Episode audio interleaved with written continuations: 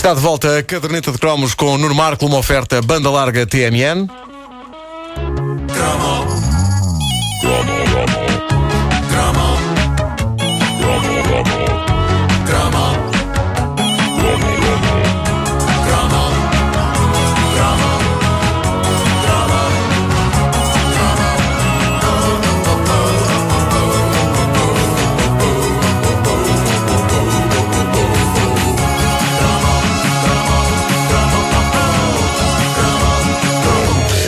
Regresso, Nuno, bom dia. Obrigado. Uh, falta aqui uma memória bastante- Espera só um bocadinho. Ah, mas, mas, mas, mas continua. Não, não, eu continua. ia falar de uma, uma memória eh, das mais remotas que eu tenho de desenhos animados, eh, capazes de mudar uma vida e de nos fazer preocupar com bonecos da mesma forma com, como nos preocuparíamos com amigos ou com pessoas de família. E, e essa memória é. é a Heidi! É a Heidi! Eia, que bonito. Lembram-se que ela- havia uma parte no genérico que ela em cima de uma nuvem, a nuvem assim a andar, Sim, sim, ela em sim, cima sim, de uma nuvem deitada. Como é que ela fazia isso? Acho que no- no- nos Alpes consegue-se fazer isso. Ah, é? Consegues apanhar nuvens. É tem horários e tudo. Tem uma tabela de horários. Vem agora a nuvem do meio-dia. Ah.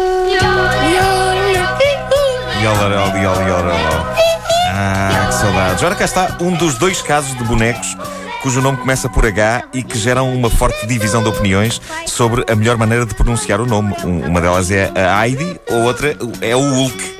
Na verdade diz Hulk. Mas na escola quem dizia Hulk levava, porque era sinal que se estava a armar em bom. Ah, isso é falar inglês, digo Hulk. Acontece muito uh, na dinâmica Hulk alguém levar. Pois. Acontece.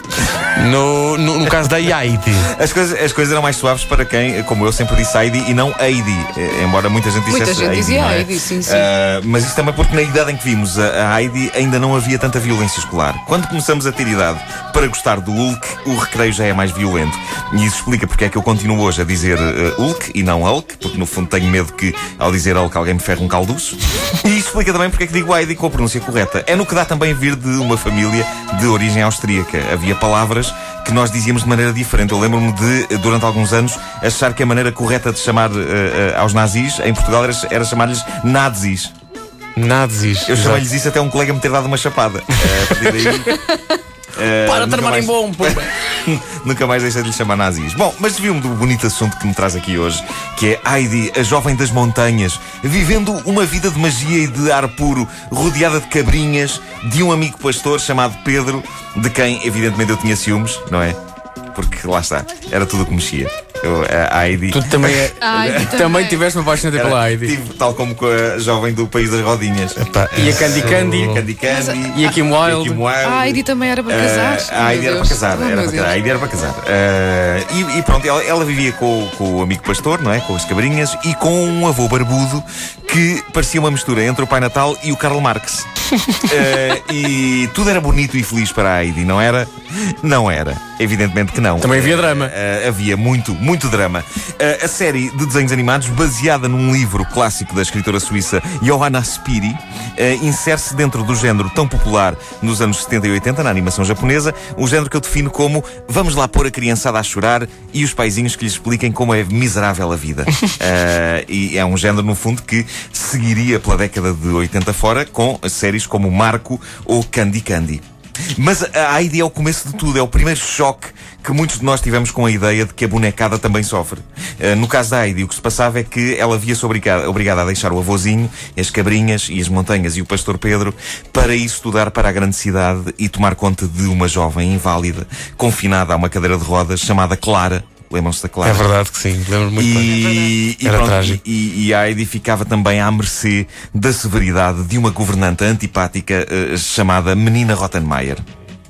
Que só esse nome. É verdade, e acontecia. Ela não e- podia ser boa. Isso acontecia em Frankfurt. Era, era Frankfurt. Eu acho que era. Era, era. Sim, sim. Bom, Como, é que- como é que se chamava a governanta? Desculpa. Rottenmeier. Lá está, é só esse nome. Era- Traz era- toda uma carga de violência. Ela não, não podia ser simpática É. com este nome. É. Rottenmeier! É nome de espécie, é nome de espécie perigosa. É? Parece um cão. Eu tenho um Rottenmeier. Bom, eh, como em todas as séries que marcaram a nossa vida, eu tenho a minha memória traumática da série Heidi. E não, não é o momento em que ela se vai embora, deixando o avô sozinho, não. É um episódio em que Clara, a menina da cadeira de rodas, vai conhecer as montanhas e apanhar ar puro, e a cadeira de rodas despenha-se por uma ribanceira abaixo com a Clara em cima. E o evento foi tão traumático que eu nem me lembro qual foi o desfecho disto. Em que estado é que ficava a menina Clarinha? Eu acho que a minha mente apagou toda essa informação e eu vivo há 30 e tal anos com esta angústia. E eu começo a pensar que de forma inconsciente eu criei esta rubrica para que alguém me responda à questão premente. O que é que aconteceu à Clara depois daquele trambolhão montanha abaixo? Eu acho que bem não ficou. Bem, não ficou. Vocês lembram-se disso ou não? Bem, eu lembro- lembram dela lembro- acho que também apaguei o final trágico da minha memória. Mas ela depois recupera, ela depois É? recupera. Sim, Claro, sim, claro que sim, não acho que aquilo acaba bem, aquilo acaba bem. Uh, à parte deste acontecimento muito triste, eu era fã de Heidi, eu podia ser fã de Heidi porque tinha para aí 5 anos quando a série passou na RTP e aos 5 anos um rapaz ainda pode gostar de uma série claramente de miúdas, sem que pareça estranho. Uh, como acontecia com todas as séries na altura, a Heidi era acompanhada nas lojas por todo um oceano de merchandising, sendo as coisas mais cobiçadas, como de costume, e para além da inevitável coleção de cromos, os bonecos da série. E aqui gerava-se uma questão inquietante: é que se aos 5 anos um rapaz ainda pode gostar de ver uma série como a Heidi sem que gozem com ele. E ainda pode verter é uma que- lágrima ou outra com o drama. Pode, pode, sim, eu vertia, eu vertia Sim. muita lágrima com a Heidi. Ah, a verdade é que aos 5 anos ter uma boneca, mesmo que seja da Heidi, já começa a ser um bocadinho estranho para um rapaz, não é? E como é evidente, eu queria a Heidi e queria o Pedro, que eram dois bonecos grandes e encorpados, da famosa, lembram-se da marca famosa? Qual é? Qual é? Famosa. Marca famosa espanhola. Famosa. Ah, e eram, eram dois bonecos eh, grandes e de- com, com as roupinhas. Eh, e houve um Natal em que me deram os dois. E eu fiquei todo contente, mas se eu pensar bem nisso, ter uma boneca da Heidi foi o primeiro esqueleto no armário da minha vida. o, o primeiro guilty pleasure que eu tive necessidade de esconder do mundo. Ah, mais tarde seria o meu gosto por envergar roupa interior feminina. Que ainda hoje, Hoje sim. eh, não. Mas hoje é difícil esconder. Hoje, particularmente hoje, no dia de hoje, porque escolhi um biquíni particularmente pequeno que me está a incomodar imenso ao nível das nádegas. Bom, o- outra das coisas que toda a criança tinha de ter quando a Heidi era grande era o disco. Havia a versão portuguesa, que ouvimos há pouco, Sim, não é? sim, sim, sim. E havia a versão espanhola num vinil devidamente intitulado Heidi canta em espanhol. E é por isso que a frase Abuelita dime tu está quase tão entranhada na nossa mente como a frase Avôzinho diz-me tu. Mas eh, não eram estas as duas únicas variantes do famoso tema de Heidi. Como era normal acontecer, eh, corria pelos recreios das escolas deste país, em 76, 77, uma versão alternativa cuja letra envolvia a dúvida sobre a quantidade de pilosidades que o avô da Heidi possuía no traseiro. É verdade, é É, verdade. verdade. É claro que a letra dizia isto de uma forma muito mais certeira, rápida e eficaz. Claro que sim. Até porque não há muitas palavras que rimem tão bem com diz-me tu. Avôzinho diz-me tu, quantos quantos pelos pelos realmente tens. Essa passou mal. Não, Ah, como é possível? Não é possível, não não é possível. não lembra? Não, não. Então, e E eu, e eu lembro-me. Essa não conheço, Pedro. Eu Como é que era essa? Eu fiquei pela Não do, interessa. pela do Calimero. Não interessa.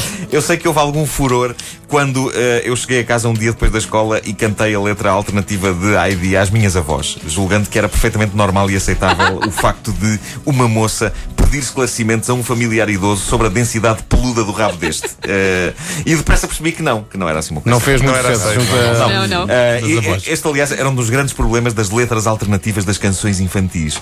Geralmente chegavam até nós cedo demais nas nossas vidas para que nós percebêssemos o que queriam realmente dizer. E depois isso dava sarilha em casa. Nós não tínhamos íamos- malícia. Íamos cantar aquilo para casa porque achávamos que era uma coisa. Olha que giro, é uma, é uma letra diferente. e Aprendi acontecia isso com várias eh, canções. Uma- uns anos depois da canção de Heidi, havia versões alternativas do Sandokan, não é? Envolvendo sutiãs e cuecas. Aham, sim. Eh, havia uma versão alternativa de Another Brick in the Wall dos Pink Floyd. Essa não me lembro. Uh, Como é que era? bom, é muito difícil de vos explicar. Uh, Envolvia- tantas envolvia o quê? a ouvir, mas envolvia um indivíduo chamado Chico. Uh, Ei, Chico, faz-me aqui. Ah! Uh, e sim, sim. havia ainda uma versão alternativa de Enola Gay, uh, dos Sim, sim. Ah, sim, Dark, sim. E não envolvendo, não é? envolvendo A falta de pagamento. prostituição não paga. Sim. E eh, eram, eram músicas eh, entoadas com grande alegria Sim. pela petizada à mesa. À mesa, sei lá, por exemplo, do almoço de Páscoa. E tínhamos, sempre a esperança que os adultos reagissem como os nossos colegas, com gargalhadas e com aquele tom de Ah, este moço tem mesmo muita piada. E depois não percebíamos que aqueles não estavam piada, Nunca não é? aconteceu. Havia sempre um certo embaraço. Nunca sim. aconteceu. A caderneta de cromos, uma oferta banda larga TMN. Oh, Nuno, em relação ao merchandising da, da ID, não, não havia telemóvel? Não havia- ainda não havia telemóveis. Ai, ainda não havia telemóveis da AIDS. Senão era o ID Phone. Eu estava a perceber que ele estava a preparar alguma. Estava a preparar alguma.